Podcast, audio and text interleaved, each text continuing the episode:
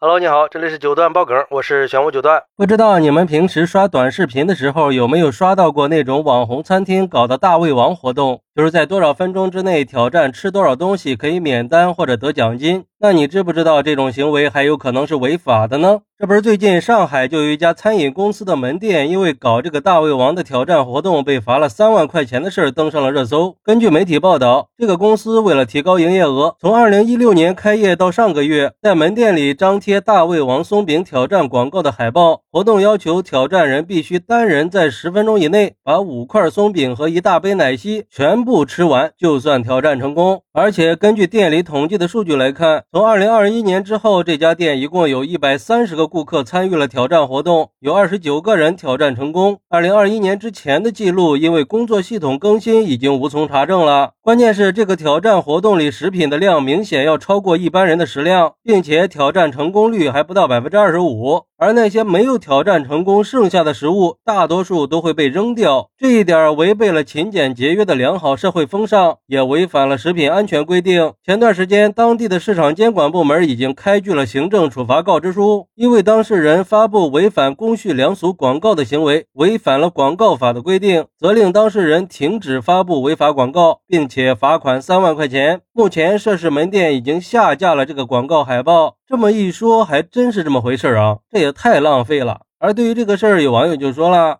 这么长时间了，现在才被下架处罚，这是在翻旧账吗？估计要么就是影响了同行被举报了，毕竟只有很了解这个法律法规的人，他才懂得这个是违法的；要么就是这个公司的老板表现的还不到位，再或者就是这个动静搞得太大了，社会反响比较大。这个应该就跟凉皮里放黄瓜被罚的道理是一样的吧？不过我觉得呀，既然有这样的法律法规，那作为商家就应该在做事情之前打听清楚了再来做，还是要紧跟着社社会发展的脉络走，那才是王道啊！你这样以浪费为噱头，不罚你罚谁呀？不过，也有网友认为，如果单纯的从浪费食物和损害一般人身体健康这方面来说，这个处罚确实也不亏。但是，为什么网上还有那么多人替这家店叫冤呢？主要还是公平处罚的问题。如果说一次吃五块松饼就算超过了一般人的饭量，那一次喝一斤白酒，它算不算是超量呢？在各大饭店和地摊，每天有多少喝吐了的人？要不要一块处罚了呢？网上每天不知道有多少博主都在发大胃王挑战的视频，这。这些店要不要都罚一下呢？总要一致对待吧。而对于这个事儿，有律师认为，这个公司被罚三万块钱，确实是有法可依的。根据广告法的规定，广告不得含有妨碍社会公共秩序或者违背社会良好风尚的内容，而且广告应该真实、合法、诚信，不得含有虚假或者引人误解的内容，不得损害国家的尊严或者利益，不得违反社会公共道德和风俗习惯。所以，这个公司它就应该受到相应的行政处罚。哎，我觉得这是个关键点啊！很多人都在说浪费的事儿，虽然说浪费它确实是这个事儿的原罪，但是做出的处罚是。根据广告法来的这一点，很多人可能都忽略了。当然，我个人也觉得这个公司可能也违反了反食品浪费法。毕竟，这浪费粮食是可耻的行为，每一粒米都是来之不易的。尤其是在食品浪费越来越严重的现在，我们应该引起足够的重视，积极的去倡导勤俭节约的生活方式。而且，虽然这种大胃王的挑战活动能够吸引到顾客，看上去确实是赚足了眼球，